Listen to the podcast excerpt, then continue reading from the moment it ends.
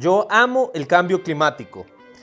Parece absurdo lo que estoy diciendo, pero creo que es la única oportunidad que tenemos para cambiar. Y en este podcast de Visiones Sostenibles les vamos a contar lo último en innovaciones sostenibles y tener una vida más ecoamigable. Tenemos menos de 12 años para revertir el cambio climático. Sigamos los ejemplos de estas visiones sostenibles con el director Jorge Sánchez Films. Hola, soy Jorge Sánchez, experto en eco-marketing y tenemos acá a Sofía Valiente, experta en ecoventas. Y para cerrar acá tenemos a Kevin Gallo, especialista en ecoindustrias. Y pues el día de hoy eh, quería preguntarles cómo han estado muchachos. Hola, súper bien, gracias. Aquí con la lluvia en Costa Rica, bastante, ya llevamos cuántos días de lluvia. Pues bastantes. Bueno, muchas gracias Jorge por la invitación, un gusto estar por acá. Y bueno, vamos a hablar un poco de, todo lo que se viene en la parte ecológica, de todo lo que implica el cambio climático y, y aprovechamos esta lluvia de estos días de agosto. Excelente, porque todo buen tema inicia con el clima. ok. Esto se realizó porque eh, este, este podcast lo estamos realizando porque sin duda alguna eh, nos pusimos a pensar de que si la industria, si estamos en una crisis climática, todas las industrias tienen que ir evolucionando hacia lo verde, hacia lo verde sí o sí. Entonces quería saber cuál era el punto de vista de cada uno de ustedes. Menos yo lo veo así, mi futuro lo veo así, no veo otro futuro. Yo veo que todas las empresas van a, tirar hacia lo sostenible, que van a ser penalizadas aquellas que eh, no cumplan con ciertos requisitos. Parece absurdo, pero creo que ese va a ser el futuro eh, de nuestras próximas generaciones. Tal vez nosotros no lo veamos y eh, nuestros nietos, bisnietos, tal vez estarán viviendo ese gran reto. Pero es la única oportunidad para poder cambiar. Sí, vos, vos lo hablas desde una perspectiva empresarial, ¿verdad? Y acá que tenemos al experto Kevin Gallo, em, yo también igual quisiera saber un poquito más, em, por ejemplo, qué tipo de certificación em, debe se está implementando en una empresa para ir hacia lo verde. y también podemos hablar un poquito de qué está haciendo cada uno, ¿verdad? Que es lo más importante para bajar esa, eh, para aportarle a la huella de carbono, ir bajando la huella de carbono. Pero explícanos antes, Kevin, eh, vos que sabes tanto del, de este tema. Bueno, ahorita las empresas están haciendo muchos cambios, están intentando variar su método de trabajo, su método de producción. Y ahí es donde vamos encontrando que la industria está moviéndose en pro de mitigar el tema del cambio climático. ¿Cómo y por qué? Bueno, ahorita hay muchos temas. Está, por ejemplo, Esencial Costa Rica, que no precisamente es un tema ecológico, pero sí busca, por ejemplo, fortalecer a las empresas en el tema de ese crecimiento sostenible. Eso significa no crecer únicamente en la parte financiera, no crecer únicamente en la parte de la planificación, sino crecer también en la parte con el ambiente, es decir, que ambos, tanto la parte económica, la parte del talento humano, la parte de planificación, vaya en sintonía con la parte del medio ambiente. Ahí también vamos encontrando otro tipo ya de, de requisitos que se van encontrando en la empresa, como lo son los ISO, que son estándares no, no de acá, no de Latinoamérica, no de América, sino estándares globales. Eh, que son de hecho creados por industriales pensando en el proceso de la mejora de, toda la cadena de negocios.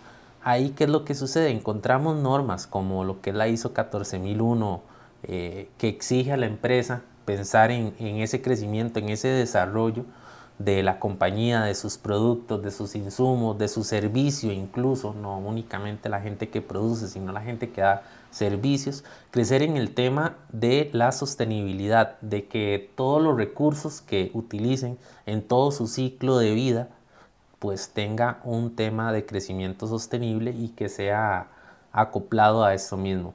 Ahora bien, eh, hay también no precisamente certificaciones. Encontramos también lo que son galardones. ¿Y qué es un galardón? Eh, ¿Han escuchado algún momento de, del programa de bandera azul? Claro, pero eh, eso solo...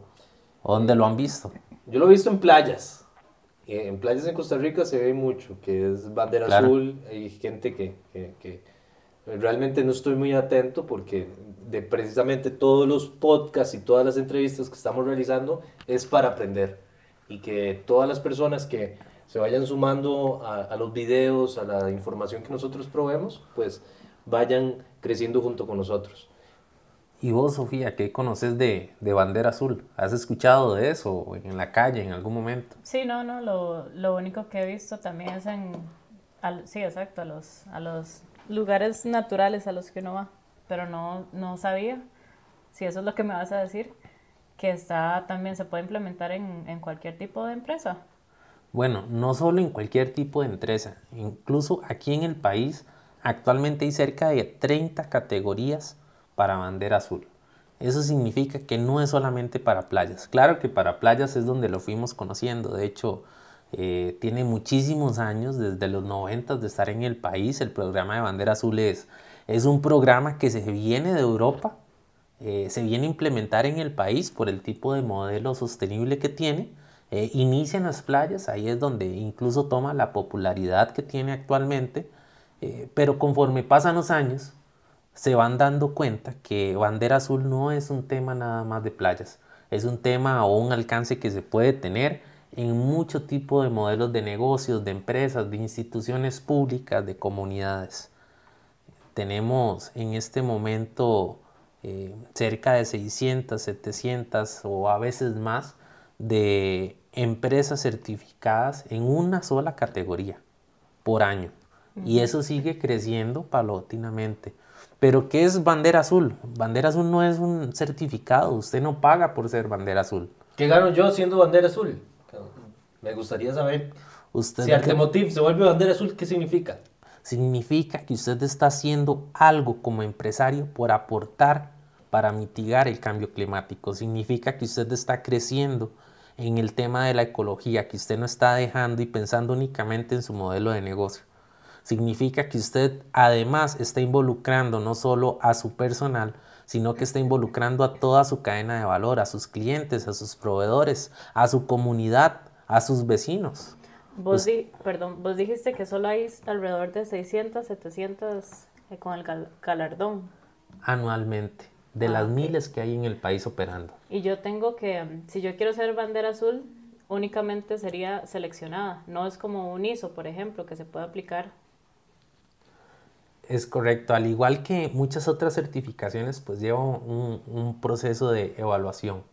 El tema de bandera azul eh, está evaluado por una cadena de personas de distintas entidades públicas en el país que, que no cobran por ser funcionarios o, evaluadores de bandera azul, sino que la simpleza de querer aportar los ha llevado hasta ahí, la unión entre empresas eh, público y ahora privada es lo que ha permitido esto. Ahora, bandera azul le permite a uno pensar qué estamos haciendo y por qué lo estamos haciendo así, de qué manera lo podemos hacer mejor. Y realmente estamos haciendo los esfuerzos necesarios para cambiar todas las acciones que estamos haciendo hoy en día. O podemos hacer algo diferente. ¿Y cómo? ¿Y con qué alcance? ¿Y qué tan consecuente vamos a hacer esto? Uno de los temas principales de Bandera Azul no es nada más participar por un galardón, es participar por querer hacer las cosas diferentes día a día, porque de eso se trata Bandera Azul, de ser consecuente con los actos, de tener un hábito. ¿Qué necesito yo para eh, empezar a, certificarme como Bandera Azul? La disposición y el querer hacerlo. Eso es todo lo que usted ocupa. Pero, eh, ¿a qué qué organización, qué requisitos, cómo, cómo, cómo funciona. Si yo quiero tener bandera azul, ¿qué necesito hacer? No, no hay requisitos, realmente... O sea, ¿dónde me tengo que inscribir? Desde una institución hasta un hogar incluso puede participar por ser bandera azul. Eh, acá en Costa Rica, por ejemplo, está la página bandera azul ecológica.org Eh, y ahí usted puede encontrar su tipo de categoría, que es usted, ¿es un centro educativo, es una comunidad organizada, es eh, una industria, está representando una playa, ahí usted puede encontrar lo que usted necesita, la categoría donde usted se acopla mejor y ve todos los requisitos que requiere. Ahora bien, eso es un programa anual.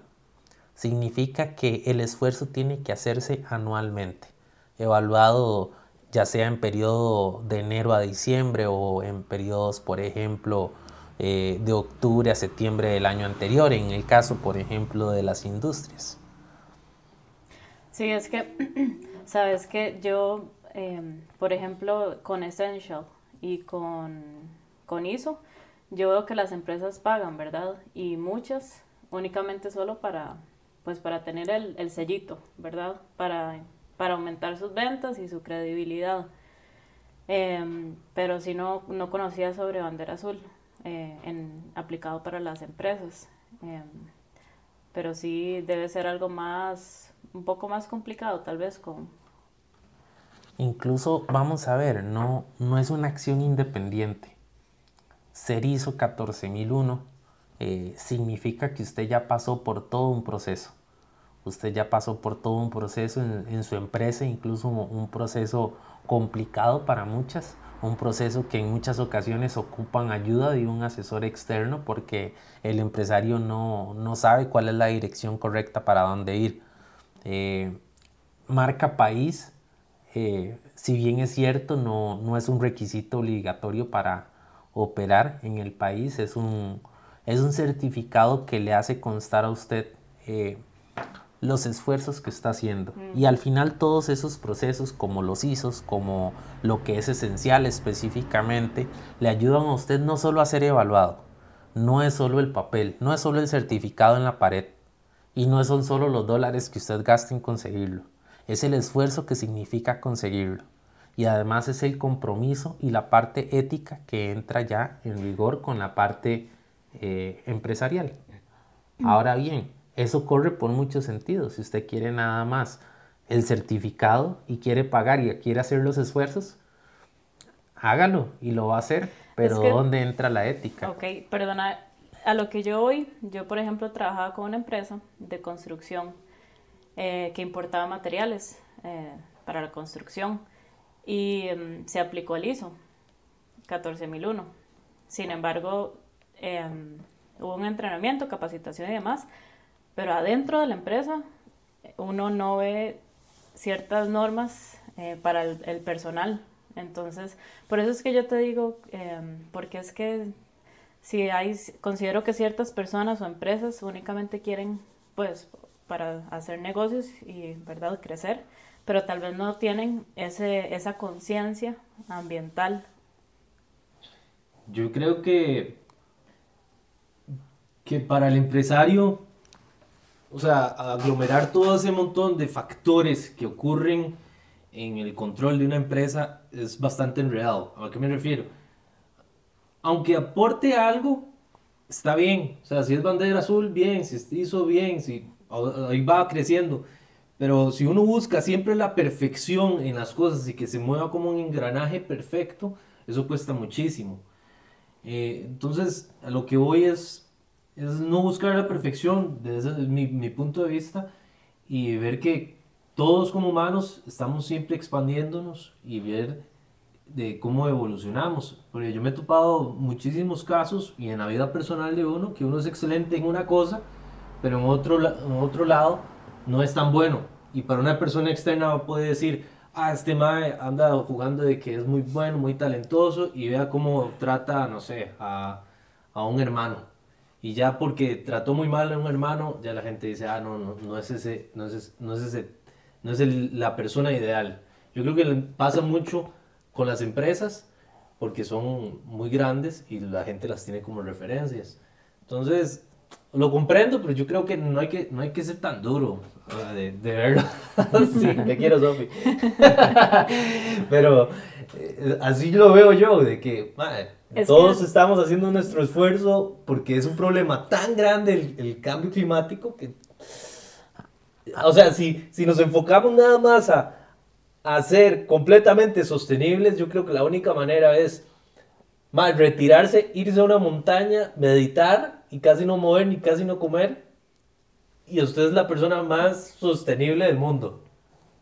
¿Me doy a, me doy a explicar? Sí, sí, sí. Y de hecho, bueno, hay, muchos temas que entran acá. Evidentemente el tema empresarial, eh, pues es cuestionado y es normal que, que sea cuestionado porque a veces hay temas contradictorios que la gente pues no comparte. Ahora bien, lo que yo sí creo en este tipo de programas y poniendo de nuevo en la mesa un bandera azul, más allá de, que la empresa o el empresario en sí, eh, cuál es su finalidad y para qué lo quiere, creo mucho en los proyectos que hay de por medio, porque son proyectos de gran impacto. ¿A qué te referís con eso? O sea, por ejemplo, podemos crear un, un proyecto de reforestación para hablar de un clásico de lo que la gente de una vez conecta cuando uno piensa en bandera azul y hacer temas ambientales. La gente dice, bueno, voy a reforestar. Eh, hemos hecho proyectos donde han ido eh, una gran cantidad de personas, donde se han sembrado centenares de árboles en una propiedad. Y más allá de cuál era la finalidad del empresario por el galardón o no, eh, lo que yo me voy llevando es el aprendizaje en toda esa gente que asiste a esos proyectos. En, esa enseñanza, en, además preguntarles posteriormente qué significó para ellos participar en ese tipo de procesos y que sea un aprendizaje que no se dejan ellos, sino que, que replican en sus casas, en sus hogares, en sus hijos. Y es un tema de ir sembrando cultura. Yo he topado gente que nunca ha plantado un árbol en su vida hay centenares, hay miles, hay millones de personas que nunca han sembrado un solo árbol. Y, y lo importante que es el, el, tiempo de la empresa, porque si usted se pone a ver, las empresas, un trabajo consume mucho tiempo de una persona. O sea, le, estoy seguro que cualquiera que uno le dice, hey, jale y plantamos y yo le pago, puede que existe muchas probabilidades de que vaya y plante un árbol. Pero hacerlo por diversión son muy pocos de que tienen realmente una conciencia ambiental y que van y, llevan a los hijos y plantan, es muy pocos y las cantidades de veces también. Entonces, a lo que voy es que eh, las empresas consumen mucho de nuestro tiempo familiar, de nuestro tiempo libre. O sea, realmente mentiras que trabajamos 8 horas, trabajamos 10, 11 horas al día. Y las presas y todo. Al final el tiempo que nos queda en nuestras vidas con nuestra familia es muy poco. Entonces, es necesario que las empresas, porque nos consumen tanto tiempo de nuestra vida, nos enseñen ese tipo de cosas o las implementen, de ir a plantar, de que nos enseñen habilidades blandas y todo eso, porque nos están consumiendo el tiempo. O nosotros, empresarios, disponemos de mucho tiempo de otras personas. Entonces, eh, eso, eso yo lo voy, a lo que voy es que es necesario que las empresas tengan conciencia de que el tiempo que están consumiendo es mucho de las personas y por eso es necesario enseñarle nuevos valores a las personas, entre esos plantar árboles. Ok, ¿y cuál sería la forma para educar a las personas, para hacer conciencia? Por ejemplo, si vos ves medios de comunicación, noticias todo el día con el mismo tema, eh, con los mismos temas, sucesos eh, y hablando de política, que igual entiendo toda su importancia, pero ¿qué pasa si hubieran programas o, o, espacios para hacer conciencia a los jóvenes, ¿verdad? Si la publicidad estuviera orientada a eso, porque si vos trabajas en una empresa y tienen ese tipo de conciencia ese nivel, que quieren educar y que quieren crear valores, otra cosa. Pero si son como voy a lo mismo, si son empresas que únicamente quieren cumplir con ciertas certificaciones para abrir puentes, ahí no hay conciencia real. Entonces, ¿qué podrías, qué pensás vos que puedes hacer como Jorge, desde tu lado, desde tu, digamos, microempresa, para crear, para abrir la mente de las personas y para que quieran ir a sembrar un árbol? Están pasando factores muy interesantes. Por ejemplo, uno de los temas que más les agrada a los jóvenes es el tema de la ecología. Todos los jóvenes están conscientes de eso. Ahora, es un trabajo aún más duro el tema de la publicidad. O sea, si Coca-Cola invierte tantos millones y tanto un porcentaje tan grande de sus ganancias para publicidad, ¿por qué no lo estamos haciendo para la madre tierra? Debemos hacerlo. ¿Para qué? Para que la gente sea aún más consciente del gran reto que tenemos para empezar a plantar. Entonces el tema de la publicidad es esencial. Y educar desde muy pequeños. Que las actividades de plantación de árboles estén diseñadas para los públicos infantiles. ¿Por qué? Porque usted invita a los chicos que hay pintacaritas y además que usted va a plantar un árbol con su hijo, con su hija, la actividad se vuelve un ritual, se vuelve algo muy bonito. La primera vez que plantamos un árbol, yo, yo tengo la primera foto que planté mi primer árbol y ahí, ahí la conservo y, y la tengo en mi mente, ¿entiendes? Fue algo tan impactante esa foto que ahí la tengo. Y por ahí anda, anda plantado el árbol. Hay que hacer esfuerzos extraordinarios en publicidad, en marketing, con las empresas, porque hay que levantar la cantidad de, conciencia ambiental en el mundo. Y nos queda poco tiempo, según las estadísticas de la ONU, de los otros países y no sé qué, otros países de otras organizaciones. Entonces eso hace que todo fluya eh, para bien. Desde la parte industrial, ese es el camino precisamente. Eh, sé que se, se, han visto con problemas mucho el pensamiento de, de, que el empresario no quiere hacer esto por voluntad. Y de hecho hay un hilo muy delgado, hay un hilo muy delgado entre el querer y el deber. Hay muchos empresarios que están haciendo estas acciones porque deben. Deben hacerlo para mantenerse operativamente funcionando, porque se convierte en un requisito obligatorio. Ahorita es un requisito obligatorio. Para muchas organizaciones, sobre todo la parte de producción, eh, sí, sí viene siendo cada vez más fuerte requisitos y requisitos y requisitos. Y requisitos que hablamos ecológicamente para operar. Porque la industria misma no está permitiendo ya el desperdicio. Los profesionales están, están formándose con un pensamiento que quieren evitar el, el desperdicio. El personal se está educando para que tenga una conciencia ambiental y que no quede solo ahí, que no quede solo en el trabajo, sino que lo puedan replicar en su modo de vida. Hay que ser, y reitero, hay que ser consecuente con esos temas. No, no basta una publicación. No basta un correo y no basta un mensaje. No basta un proyecto al año incluso en una empresa. Basta ser consecuente, basta ser tener esto como un hábito, más allá de hacerlo una vez al año. Porque en el momento que usted decide tener este, este tipo de certificaciones y hacerlo solo una vez al año y enviar tres correos al año en, en junio, en el mes del ambiente, en el mes del planeta, ahí se pierde, porque la gente sabe que en junio tiene que cuidar, que en junio está la campaña, eh, que en junio veo los videos bonitos. No, no, no es un tema de junio, es un tema de los 12 meses. La publicidad tiene que ser consecuente los 12 meses, las campañas tienen que ser consecuentes consecuente los 12 meses. El pensamiento empresarial tiene que ser consecuente los 12 meses. Por eso el tema ambiental tiene que entrar desde la planificación estratégica para que se piense en el corto, en el mediano y en el largo plazo, no para que sea un tema de una idea. Hay que tener muy claro que esto no es un proyecto, esto es un proceso y como tal el proceso tiene que dársele seguimiento y tiene que tener uno las personas correctas para darle seguimiento y que se puedan cumplir. Wow. Sí. Kevin, anonado me dejaste. Ay, qué buena respuesta. Sí, imagínate cualquier, si en algún momento nos escuchara un, una persona que realmente tiene una, una, empresa grande y tiene ese presupuesto, ¿cómo no pensar en, tener esa visión, verdad?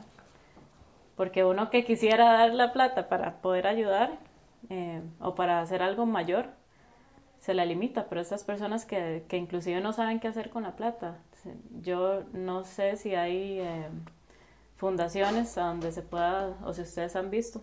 Eh, porque lo único que, que, un movimiento, por ejemplo, muy interesante es cicloparqueos, que son, eh, a cada rato hacen proyectos. Eh, y ahorita que está muy de moda, cambiando el, el tema radical, el transporte, ¿verdad? Cómo mejorar desde, para reducir igual las emisiones. Eh, pero estos chicos yo he visto que a cada rato pasan haciendo actividades, de hecho podemos, podemos hablar con este muchacho eh, y mueven gente. O sea, hace poco hicieron, llamaron a más de, de 100 personas, hicieron un, en un área verde, hicieron la, la, la bicicleta y, y estaban haciendo conciencia, ¿verdad? Y ahí usted ve que no tiene que ser igual una empresa grande, son, son, es una microempresa. Eh, y mucha gente lo ve, ¿verdad? Entonces, ¿hasta qué punto las personas tienen ese, ese interés eh, mayor? Eh? Es un punto perfecto el que usted dijo, no, no necesita a veces ser una, una multinacional.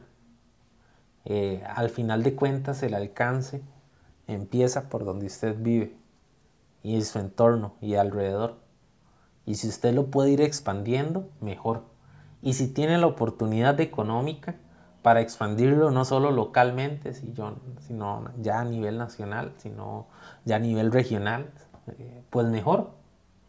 Pero si no, y tiene las herramientas, y todos tenemos las herramientas a nivel de marketing, eh, creo que ustedes me pueden incluso indicar más cuáles herramientas hay, cómo puedo hacer esto, dónde puedo comunicarme si estoy interesado en llevar a cabo una idea, cómo puedo hacerlo si yo soy nada más una persona que tengo una buena idea. Y creo que hay herramientas y creo que hay personas y creo que hay compañías que pueden dar ese tipo de apoyo incluso. Yo creo que todo está en la voluntad. Sea, si usted tiene voluntad, tiene ganas.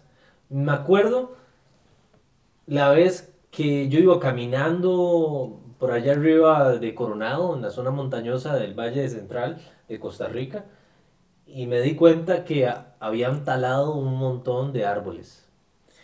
Y ahí fue cuando dije, madre, eh, no, no puedo seguir quejándome, porque nada hago yo quejándome. ¿Sabe qué? Voy a empezar a plantar, voy a empezar a donar a, árboles, mm, a, que planten árboles. Tal vez uno no tiene el tiempo, pero tal vez sí tiene el dinero. O sea, al final lo que vale son como 20 dólares. Eh, por ejemplo, la, les invito a darle like a Community Carbon Trees Costa Rica, que tienen una finca en Pérez León que se han especializado en, en, plantar árboles nativos y que por 20 dólares ellos eh, plantan un árbol en su nombre. Entonces usted hace las donaciones ahí y ellos se encargan de esto. Además la, la comunidad es hermosísima, las chicas son súper comprometidas y me da mucha gracia que siempre son como los extranjeros que llegan a Costa Rica, se enamoran del país y, e inician este tipo de, de, proyectos y no son precisamente los, los nativos de la, de la zona. Y estoy seguro que ocurre lo mismo en muchos otros países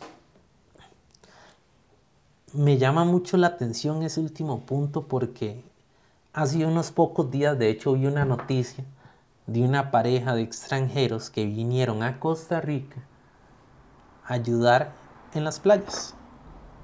O sea, tomaron su luna de miel, que normalmente muchas personas van a hoteles, van a, a N cantidad de lugares distintos, y ellos lo que vinieron fue visitar Costa Rica para ir a limpiar playas.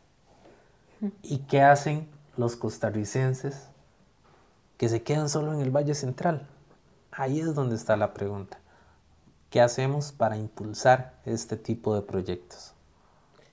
¿Qué hacemos para impulsar y mejorar el ambiente? El, lo otro que me encantaría dejar es que tenemos playas hermosas. Estoy seguro que si nos escuchan en otras partes de Latinoamérica, también tienen sus playas y lugares hermosos el plástico está en todo lado.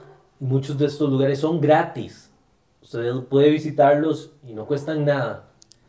Entonces, si ya llegaste ahí, estás disfrutando de ese maravilloso paisaje, pásale a la madre tierra trayéndote un poco de basura que seguramente vas a encontrar ahí. Eh, un gusto tenerlos acá y vamos a seguir haciendo este podcast.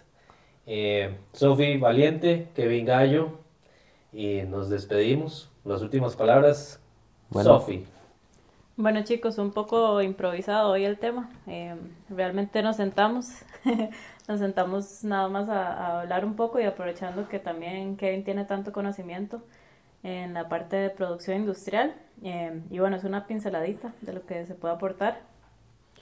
Bueno, muchísimas gracias nuevamente Jorge por la invitación. Esperamos volver en algún momento y, a todas las personas, pues eh, depende de cada uno, depende de cada uno realmente dar este cambio y, esperamos que así sea. Así que así va a ser, visionarias, visionarios sostenibles. Si quieren más información, aprender más, ver videos de emprendedores que están haciendo por la nota ambiental, pueden ingresar a www.visionesostenibles.com. Me pueden seguir ahí en todas sus redes sociales, Jorge Sancheza Films. Y ahí vamos a estar comunicando. Si tienen alguna idea, algún proyecto y quisieran comunicarlo, y, pues transmitirlo de la manera más eh, poderosa existente, pues conversemos y hagámoslo realidad. Muchísimas gracias a todas las visionarias, visionarios sostenibles. Éxitos en sus caminos. Si necesitas ayuda para la grabación de videos profesionales para tu negocio sostenible, escríbeme al inbox. Visiones Sostenibles. Seguime en mis redes sociales, Jorge Sánchez Films.